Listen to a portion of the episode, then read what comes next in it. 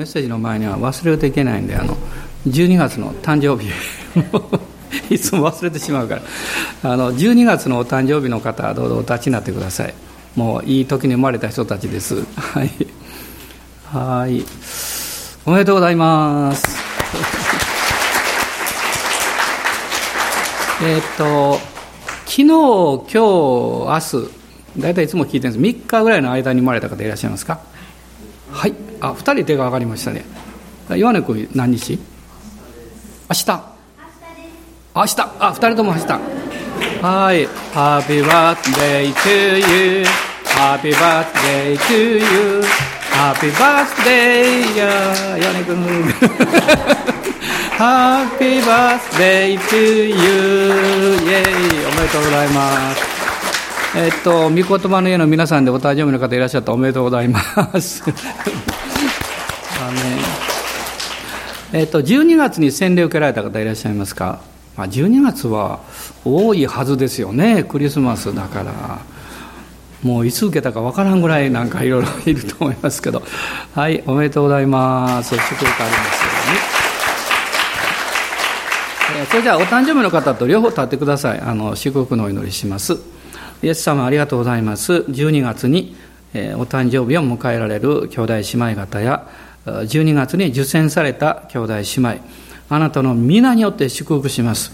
どうぞこのクリスマスが、もういつもと違うあなたに出会う素晴らしいクリスマスでありますように、どうぞこれからの一年も豊かに祝福してください。イエス様の皆によってお祈りします。アーメン。ーメンえー、もう一度おめでとうございます。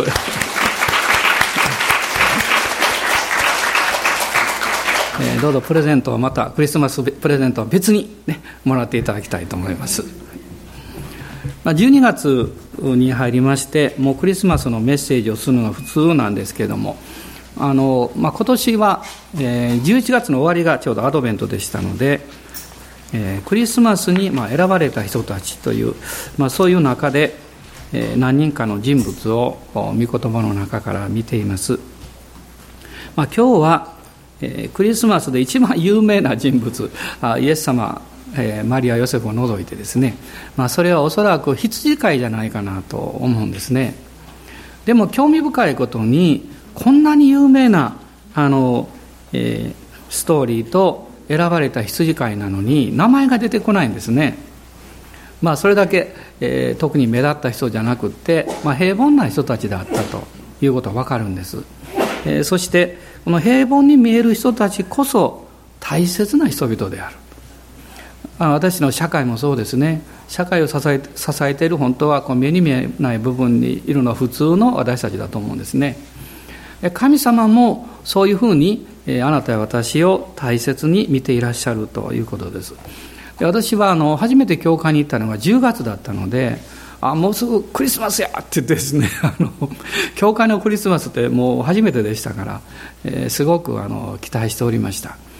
でも教会に行って不思議に思ったのは、まあ、そこに来られてる人たちが何かこう普通こう、まあ、世の中っていうか、えー、見る人たちと姿が違って見えたんですね。まあ教会にいるからそうなのかなというふうにも思ったんですけど、まあ、そうではないなと思いました、えー、どういう面かというと何か穏やかなんですね。あの平和があるというかこう、えー、何というんですかね、えー、何かこうトゲトゲしてないというかね、まあ、そういう感じがいたしました、えー、そして、えー、クリスマスを迎えた時にあイエス様をお迎えするのはあの王宮ではなくって会話桶なんだと。つまりそれは私のようなもう薄汚れたですね何というかトゲトゲしたそういう居心地の悪いそういう場所にイエス様をお迎えすることができるんだということが分かった時にすごく嬉しくなりました。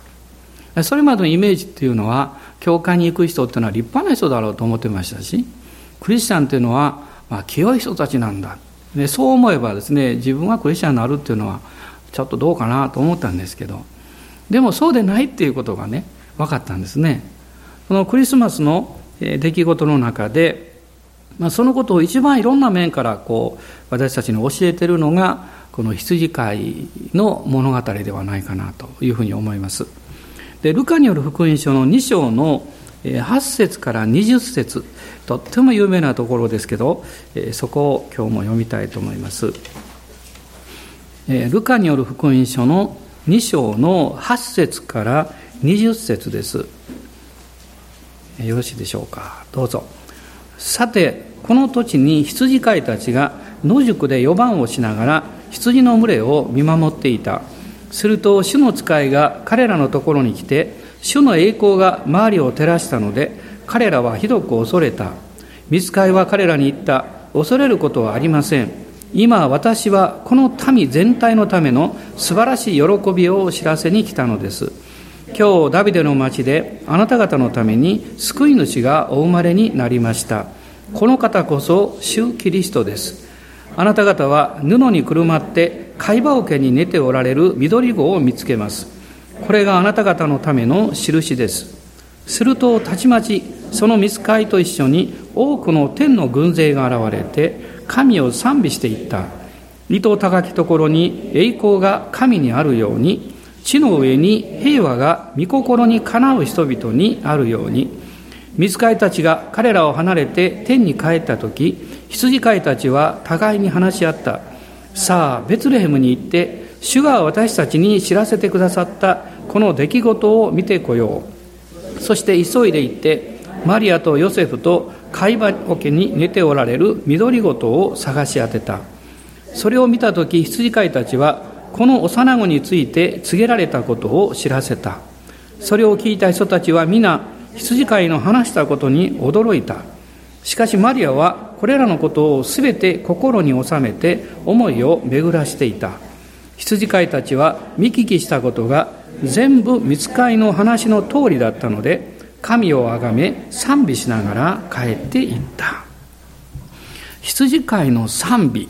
という、まあ、そういうタイトルを今日はあのつけたんですけれども、まあ、クリスマスのこの舞台、まあ、それはこのベツレヘム。でそのベツレヘムの背後にあったのがナザレですね。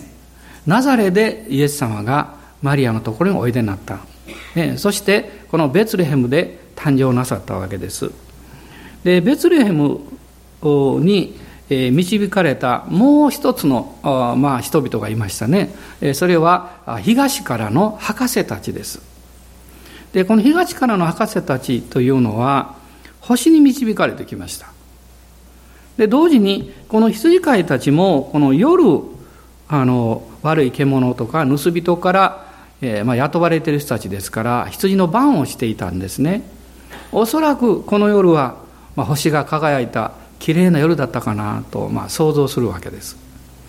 ですから、まあ、クリスマスと星っていうのはすごくつながりがあってですね、まあ、そういうことでこのツリーの上にもあ今日は星がありますね。えー、去年かなんか見たらなかったとか言ってですね あの、まあ、象徴的に置かれていまして、えー、これはベツレヘムの星というふうにあの呼んでるわけです。でベツレヘムというこの町はダビデ王様が生まれた町です。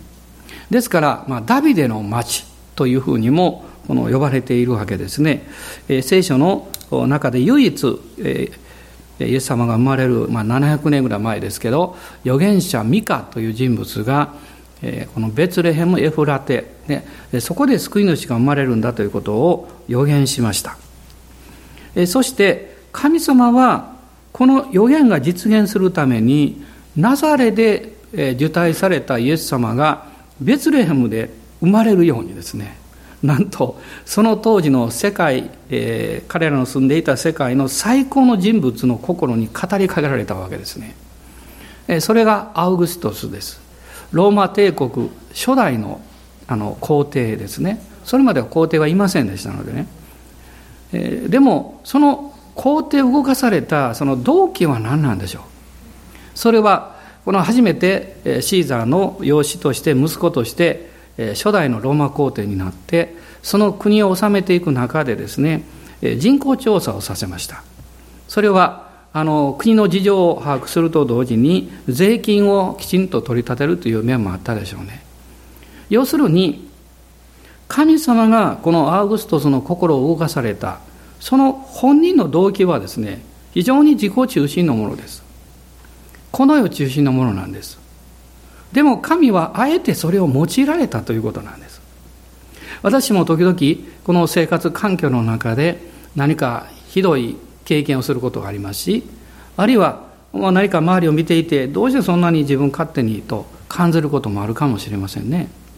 でも一つ知っていることはですね神は人のそういう欲とか権力とか力というものをもあえてお持ちになるということなんです。それを通して神様の大きなの計画御心というものが実現するようにこう導いていかれるんですね。でも人間としての私の思いはそこまで理解できません。ついていけない。そんなひどいことがとか、えー、どうしてそんなことがというふうにすぐに考えてしまいますからね。でもこの聖書を見て確かにその救済の歴史というこう救いの歴史のこう動いてる姿を見ていくとですねそういうことがいっぱいあるんですね。あのペルシャ王クロスの心を動かされたのも神様だしネブカデネザルを動かしたのも神様ですしで壮大なことを神はなさる。たった一人の方がこのナザレから、えー、ベツレヘムに動くためにまあ200キロ余りでしょうかね。その距離を動かすために神はそうなさったんですね。そしてこのベツレヘムというところで、まあ、イエス様がこう生まれになったということがありましてあの4世紀の初めにあのえー、コンスタンティヌスを通してミラノ直令っていうのが出ましてねこのキリスト教の迫害がこう病んだわけですね、えー、そしてその世紀の後半にキリスト教はローマの国の宗教になりました。でそのミラノ直令が出てしばらくしてからですね330年頃にあのコンスタンティヌスのお母さんですねヘレナという人物がこのベツレヘムに壮大な教会を建てるんですね。まあ、これは、まあ、世界でこの非常にこう古いキリスト教の教会というふうにあの言われています。でそのベツレヘムに建てたその場所というのはあのかつてはあのルツとボアズが住んだ場所だ。ね、だってそこからオベレが生まれエッサイがそして生まれダビデが生まれたわけですから、まあ、そういう場所だというふうに言われています。その洞窟のようなものがあって、まあ、そこであのえー、イエス様がお生まれになったんではないかと言われてるんですけどでもその場所はですね、えー、後にあのヒエロニムスという学者がですねあの、えー、旧約聖書を、えーえーえー、なんていうかもともとはですね旧約聖書をまず、えー、紀元前23世紀ぐらいにギリシャ語に訳したんですね。だからこのいわゆる新約の初期の時代というのの旧約聖書はギリシャ語に訳されたこう旧約聖書を使ってるわけです。でそれを今度はですねラテン語に訳しました。あのいわゆる当時のローマ世界っていうのは西と東に分かれていて、えー、東の方はギリシャ語圏なんです。で西の方はあ、えーえー、そうです。西の方はラテン語圏なんです、まあ、ローマとかその辺りはね。それで西方教会がですねそのギリシャ語をラテン語に訳していくんですけどところがですねそれをもう一度言語のヘブル語からラテン語に訳した学者がヒエロニムスという人なんです。そしてその中でいくつかの間違いを見出したんですね彼は。でその彼が訳したそのラテン語の聖書ブルガータというんですけどそれが後にカトリックの聖書として用いられていくようになるわけです、まあ、この偉大な人物がそのベツレヘムの洞窟でなんと30年間 過ごしたそうです。30年かけて翻訳したんですね。ヘブル語からラテン語に翻訳をするわけです。私は時々その歴史のいろんな人たちのことをあの聞く時にですねその神様がそのその人は神様を知らなくてもその人の中に何か願いを起こさせてこれが自分の使命であると感じた時に人は偉大な働きをするんだなと思います。もちろんそれが全ての人に関わる働きでない場合もあります。しかしその人の人生を見ると偉大だと思うんですね。別の言葉で言うと神は全ての人にミッションを与えています。使命を与えています。そしてそれは全世界に関わる内容でないかもしれません。あるある領域ある人々に関わることかもしれません。でも一人一人がその自分に与えられたミッションを成し遂げていくときにですねそれは偉大な働きになるんです。神の栄光を表されていくんですね。まあ、今日このクリスマスの時にえー、一つ振り返っていただきたいことは私が神様から与えられているミッションその使命って何なんだろうかということです。もしそのことをもうすでに気づいておられてそのことに着手している方がいらっしゃったらどうぞ迷わないでベストを尽くしていただきたいと思うんです、ね、あるいはそれをこれから発見するという人もいるかも分かりません。主に聞いていただきたいと思うんです。私たちが神様から与えられたその使命感に触れるときに、えー、その人自身はですねやる気が起こってくるんです。不思議に。で困難があってもやろうとするんです。難しければ難しいほどチャレンジを覚えるんです。これは神があなたの中に与えられた願いだからです。でピリピ書の2章の中にあります。あなた方の中に働いて願いを起こさせかつ実現に至らせるのは神である。そしてそれは神の良しとされるところだからですと書いてます。その使命から私が目をそらす理由はいくらでもあります。しんどくなったとか難しいとかもう私には無理だろうとかいろんなことを考えてそう思ってしまうんですね。でもそその途端に人は弱くなります。あの最近私はあの出かけるたんびに必ず1回ぐらい聞かれる言葉があるんです。先生何歳になったんですか？と言われるんです。で、えー、69歳になりましたよっていうのは、ああ、そうですか。人によっては、あ私よりまだはるかに若いですねって言われる 場合もあるし、あの、あ年召されたんですねって言われる場合もあります。でも、そのいろんな集会に行って、いつも私はすごく恵まれるんですね。えー、そして、喜んでいろんなご奉仕ができるんですけど、それはなぜかっていうと、私は私なりのミッションを知ってるからなんです。それに取り組んでいる時はベストを尽くします。ベストを尽くすと力と勇気が与えられます。不思議なんですね。でもそれから私が目を離してしまうと途端にただのおっちゃんになります。ね。なんとなくこうどうしようもないなとふやけたやお芋さんみたいになります。ね、でもミッションに戻ると生き生きしてきます、ね、それはあなたも同じはずなんです。ですから物事の難しさとか優しさとかあるいはえー、自分に限界があるとかないとかそういうことであなたのやるべきことを簡単に放棄しないであるいはあなたが導かれているところから目をそらさないでいただきたいと思います。神は必ず勇気くださいます。力をくださいます。無理だから神がそれをさせてくださいます。困難だから勝利を与えてくれます。もうこれは難しいだろうということだから神が成功させてくださいます。それは全ての栄光が神にお返しするためです。あなたが自分の力とかあの能力であったんだったら、ね、あの栄光は私のものになります。そうじゃないんですね。神は誰一人として栄光をお与えになることはなさいません。でも栄光を表すためにお持ちになります。この羊飼いたちはまさにそういう生き方をした人々なんですね。あの世界であごめんなさい聖書の中で唯一救い主がベツレヘムで生まれるというのは1回しか出てこないわけでしょ。そのベツレヘムで救い主が生まれた最初の商人は商人ってあの、えー、証言する人でしょ。この商人は羊飼いたちだったんですよ。で有名な人じゃないんですね。貧しい羊飼いです。無学な羊飼いです。しかも聖書の中でもさっき申し上げたように何も出てきません。神様はこの歴史のまあ、最高のこの商人としてこの羊飼いたちをこの選ばれたんですね、まあ、それには理由があると思います。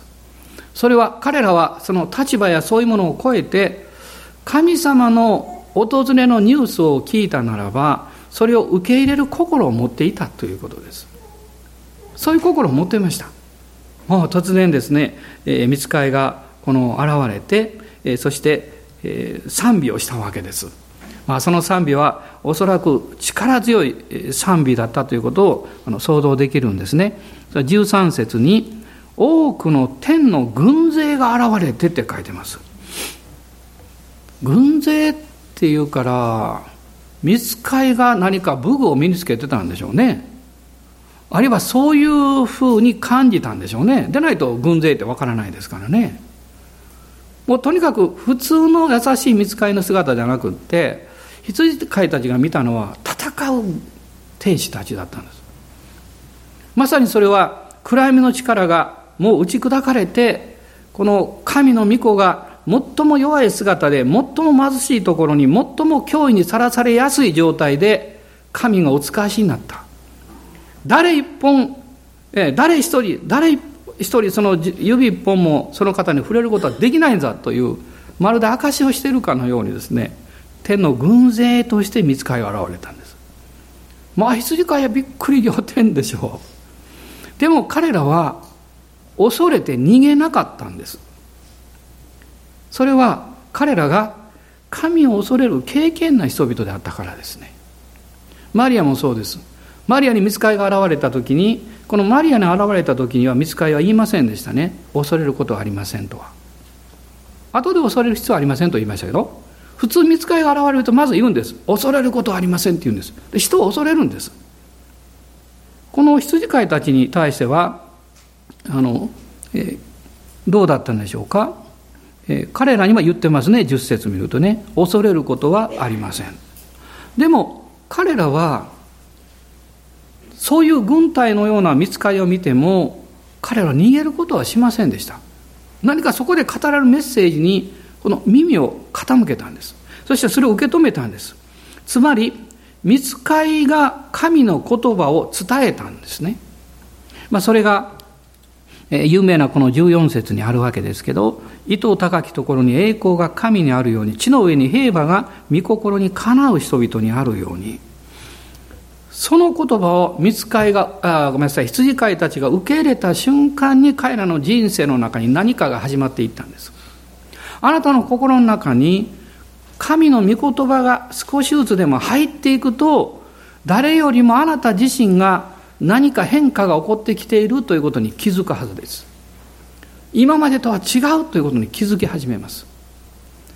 そしてその変化というものが実は御言葉によってなされているということをあなたが神の言葉を聞けば聞くほど実感するようになります。まあ、それが明確になるのはあなたがイエス様を信じて救いの経験をする時です。イエス様を信じて救われた時に見事に変わります。もちろんそれを感動に表す人もおれば表さない人もいます。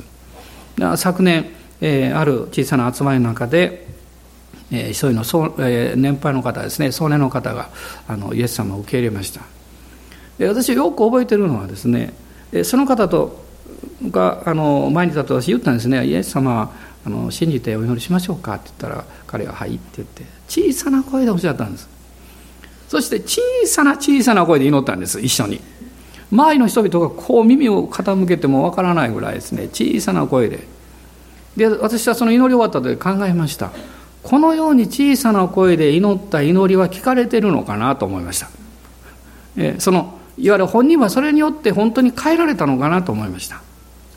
でも見事に変わったんですね。それから数ヶ月経ってご家族の方に聞きました。変わりましたと言ってました。何かニコニコしてるんです最近はと言いました。そして神様おられるよなって言うようになったんですと言ってました。あなたの祈りの声が小さくても大きくてもそれはあまり関係ありません、ね、もちろん大きい方がいい場合もあるんですでも小さい方がいい場合もあります 大事なことはあなたが誠実に祈るということです。誠実に主に求めるということです。そうすれば主は答えてくださいます。この羊飼いたちが何人いたのか分からないんです。あの見つかりがどのくらいの数現れたのかも分からないんです。でもはっきり言えることはですね彼らがそのメッセージを聞いて内側に大きな変化が起こった時に彼らの行動が全く考えられないようなことをしたんです。今までは守る生活をしてたんです。これが通常の生活なんです。家庭を守る職場を守る自分の人生を守る、ね、お金を守るスケジュールも守る。守る生活です。しかし彼らが神の言葉を受け入れて内側が変えられた時にそこから出ていったんです。守るところから信じるところに変わっていったんです。あなたの人生が守る人生から信じる人生に変えられるとまるでですね朝起きてカーテンをこう開いた時のようにねわーってこう光が入ってきます。光が入ってきます。私はあのあの CPM とか行くと、まあ、昔はあの初期の頃はね、えあの友達の家に泊まったり教会に泊まってましたけどね、まあ、今は大体ホテルですよね、まあ、ビジネスホテルもたくさんあるから。でも大体朝早く目を覚めるんですよ大体。1回ぐらいは、ね、でその時によく私は寝る時はカーテン閉めるでしょ？それでカーテン開けるんです。まだ暗いですよ外ね暗いんですけどなぜ開けるかっていうとですねまたそれから数時間ぐらい眠るんでしょうけどこの目を覚ました時にね光を見たいんですよ。何かこう光がこう差し込んでくるのをなんか感じたいんですね。何か分かりませんけど。そういうもの強いんですよ私。でこう朝目をあのまたうとうとと寝てですね目を覚ますとこう光が入ってる。嬉しくなるんですね。嬉しくなるんですね。あなたの人生にもそれがキリストと出会った時から始まってるんです。あなたの人生にも神様の光がこう照り輝いてるんですね。彼らは出て行ったんです。守らなきゃいけない羊を置いていやもう守らなきゃいけないということを忘れるぐらい神が守ってくださると信じてベーツレヘムという町に出かけていった。しかも見つかいはあんまり親切じゃありませんでした。ね、このダビデの町に救い主が生まれたと言いましたけどどの場どの家とは言いませんでした。どの宿はと宿屋とは言ってません。ですから彼らは探さなきゃいけない。皆さん当時ですねあのだ、えー、マリアとヨセフが来た時ももういっぱいで宿屋がいっぱいでもう泊まるところがなかったぐらい人口調査のためにいっぱいこのダビ,、えー、ダビデの町に来ていたんですダビデの子孫が多かったんですよねですから彼らはですね、探すのに時間がかかったはずですよ。真っ先に貝羽桶を探しに行く人はいませんね。主がそうおっしゃったわけじゃないんですから。彼らのイメージとしては、まず高級ホテルから順番にですね、一番いいところでお生まれになったんじゃないかときっと思ったと思う。私だとそうします。救い主が来られるんだから。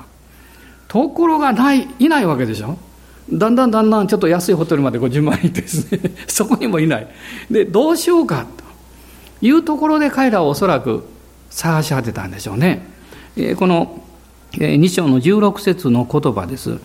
貝羽桶に寝ておられる緑ごとを探し当てたという言葉なんです。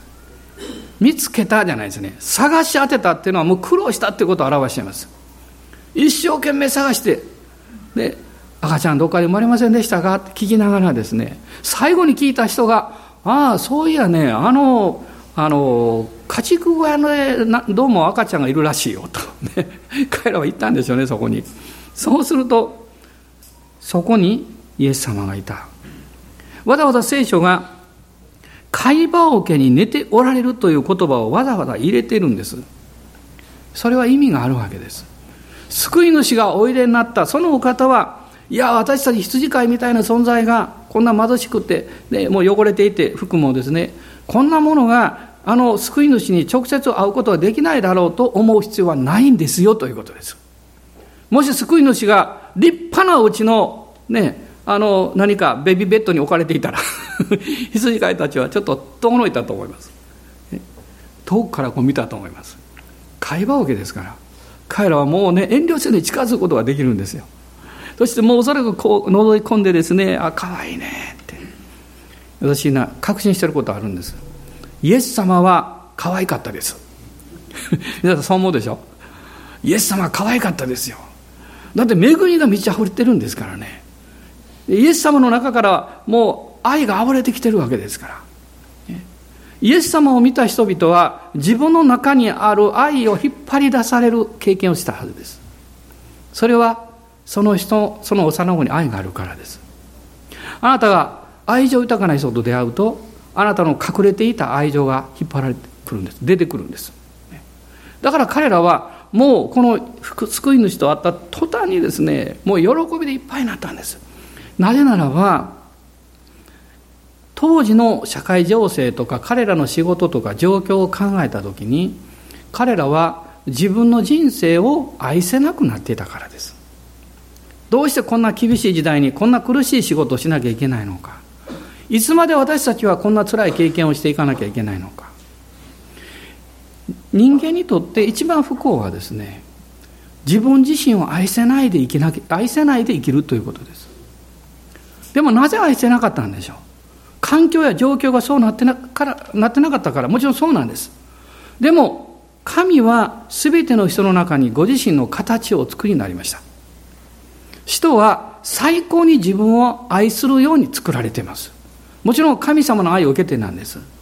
彼らはそれを受ける機会がなかったので、自分を愛することができなかったんです。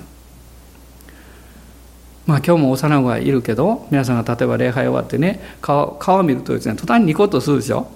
ね、怖いおじさんも、イライラしてた人も、ね、幼子を見るとニコッとします。ね、それは別に、あの、なんというか、いい格好してるわけじゃないでしょう。見た瞬間にそうなってしまうんです。その優しさのようなものは、あなたの中にあるんです。でもある問題とかある出来事を見るとそれは出せないんです。逆のことが出てくるんです。怒りとかイライラしたりとか、ね、あの嫌な言葉とか。でも、あなたの心の中がこの救い主の温かい真実と愛に触れられて満たされてくると、あなたが内側に持っていた神から与えられた良いものが溢れてくるようになるんです。だからその人の人生変わるんです。彼らは喜んでえそして、えこの20節を見ると賛美しながら帰っていったと書かれています。賛美しながら帰っていった。いろんな賛歌、えー、あのえー、マリアの賛歌とかねいろいろそういうのが聖書に出てきますけど羊飼いたちが何を賛美したかって書かれてないんですね。何賛美したんでしょうね。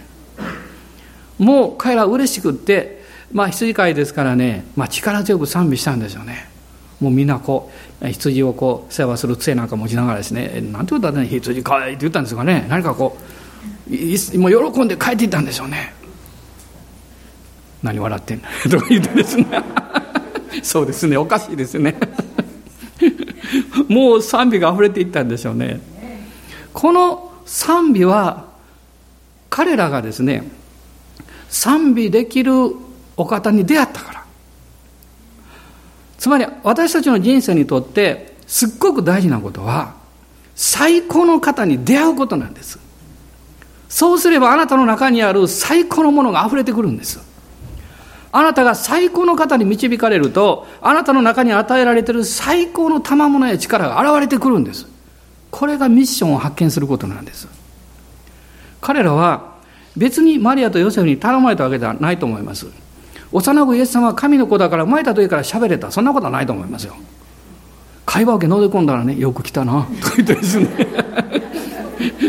これからお前たちは出て行ってこのこと告げようとかですね。そんなこと言わないでしょイエス様。でもイエス様のお顔を見てるだけで彼らは嬉しくなってもうこれ話さないわけにいかないって。良いニュースを聞けば誰かに伝えたいのは人間の心情ですよ。黙っておれないですよ。他の人より100円安く買っても買ったよって言いたくなる時あるでしょ。人の心はそういうもんですよ。だから彼らはもう伝えたくてしょうがなかったから17節を見ると羊飼いたちはこの幼子について告げられたことを知らせた。それを聞いた人たちは皆羊飼いの話したことに驚いた。って質問があるんです。彼らはどこで知らせたんですか？自分たちがいた羊の飼ってたところへ戻ってからですか？羊しかいませんよ。羊に言ったんですか？羊を聞け。我らは最高の経験したんだって。羊はそんなもん分かるか？みたいな顔してるでしょうね。彼らはだから話したのは明らかにベツレヘムなんですよ。その自分の持ち場に帰る前なんです。おそらく彼らはそこに出会う、まあ、人々でごった返したかも分かりませんけど、そういう人々に会ってですね、向こうが聞きもしないのに、すごいこと起こってると思って、素晴らしいこと起こったぞって。町の人々は不思議に思うでしょ。だって羊飼いがなんでここにいるのって。おそらくある人はあるなら言ったでしょ。知ってる人もいたかも分かんないですね。誰々さんって、あなた自分の仕事ほったらかしてきていいの？とかね。ひょっとして羊盗まれたらどうするの？とか。でも、彼らは全く気にしなかったんですね。信仰が来ると恐れが消え去るんです。恐れが消えるということは心配しなくていいんだということが分かるということです。なぜ心配しなくていいんですか？守ってくださる方がいる。ね。満たしてくださる方がいるって。私の生活を支えてくださる方がいるんだって。神に栄光を返するために時間とそして力を用いたとしてその分自分の生活が貧しくなることは絶対にないです。絶対にないです。あなたが神に従い神に捧げそして神の栄光を求めて神を第一にして生きるならばあなたの生活は神が祝福してくださいます。それは私だけの証言じゃないでしょう。皆さんのほとんどの方はそれ経験してると思います。羊飼いはまさにその私たちのモデルですね。彼らはですからなかなか羊のとこに戻れなかったはずです。でそのことを伝えて人々がまたどどの場所をどこにとか言われたら教えてつついてたかも分かりません。ここここことか言ってね。そうでないと人々が羊飼いの話したことに驚いてですね、えー、そして、えー、ということをごめんなさい。そのことを彼らは知らないはずですからね。彼らは紹介して人々がメッシャに出会って喜んで姿を見てそれから帰っていったんですよ。これはクリスチャンのまた一つのミッションですね。私たちが自分の生活を守るところから信じて行動するところに行きます。喜びがあふれてきます。それを伝えて人々が喜びに変えられるとあなたも嬉しくなります。あなたも喜び満たされます。それはどんどんこう倍増していくんですね。彼らは神を賛美しながらそして神様の愛に触れられながら帰っていきました。私も今日この救い主を内側に受け入れてるんですけどイエス様ありがとうってね。でイエス様私の人生変えてくださって私の人生を何か受け身の人生から前進する人生に変えてくださった。私たちが主によって前進することを妨げる否定的な理由の言葉は何一つ出すことはできません。少なくとももう年いってますからって言わんでください。あるいはこういうふうに弱いですからね、まあ、別に言うのは構わないけどそれはあなあの神様にとって妨げにはなりません。あなたの気持ちの妨げです。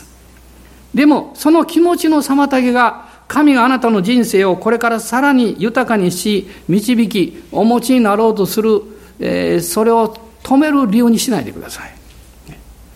主に使えるということは簡単なことでは確かにないです。10時間も通っていきますからね。でも祝福は大きいです。祝福は大きいです。どうぞお立ち上がりください。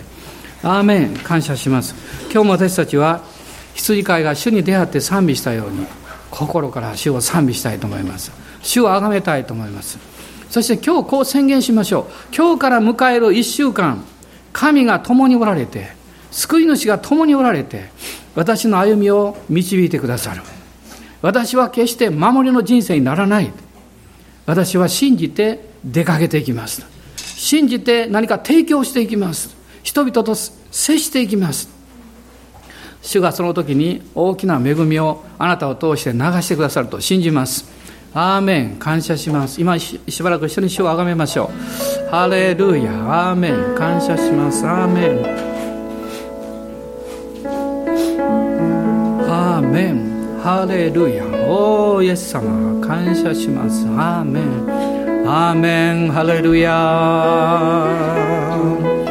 おーアーメン。アレルヤ。主よ。あなたが前向きになろうとするときに過去の何かがあなたの足を引っ張ってるかも分かりません。今日宣言しましょう。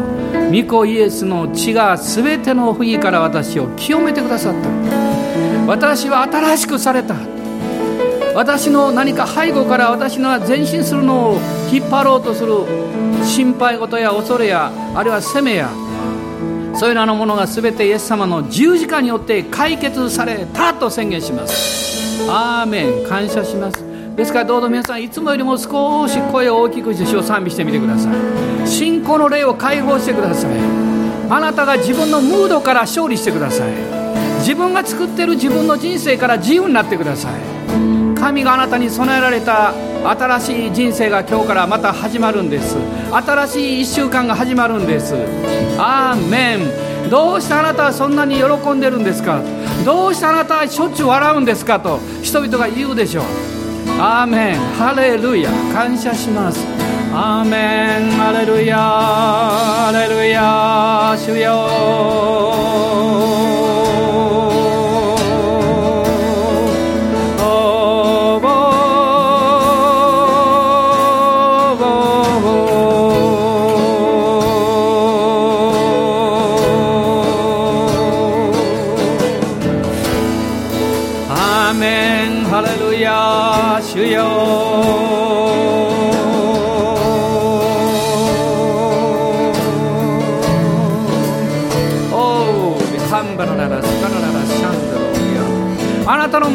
だ戦いがあるかもしれません。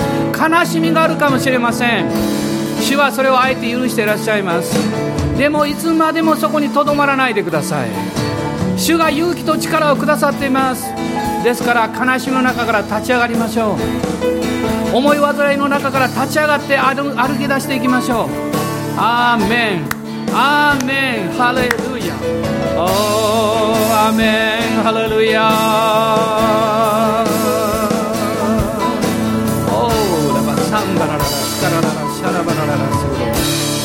クローおーリハンバラララスクローあなたの過去に勝利してください。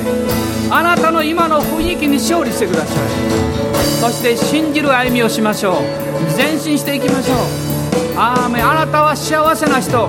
そして幸せを作る人です。幸せを待ってる人じゃありません。キリストにあって幸せを生み出していく人です。アーメン。アーメン。ハレルヤアメンアメンアーメンハレルヤ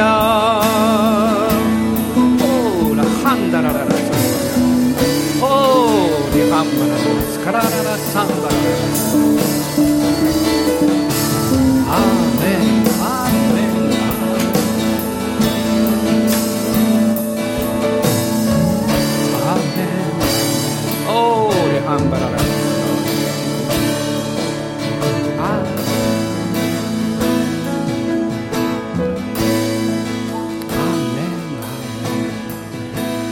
ご一緒に賛美しましょう。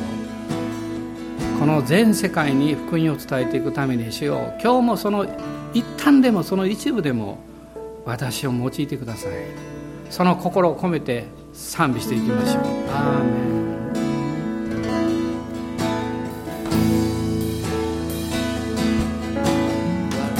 神主よさせたまえ偉大なるその。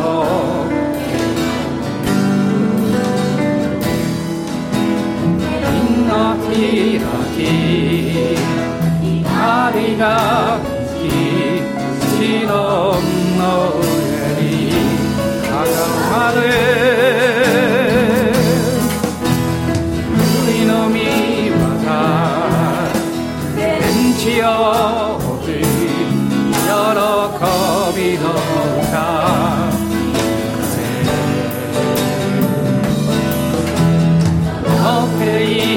は岩を主の御霊が流れる主よそ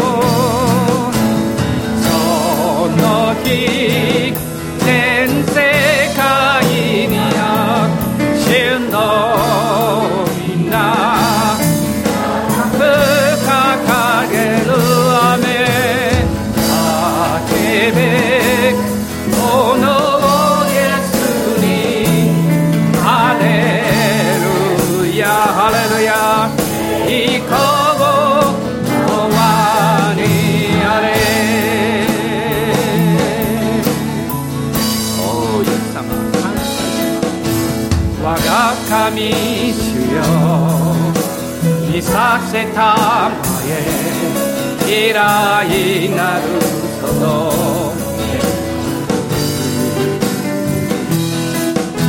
天が開き神が下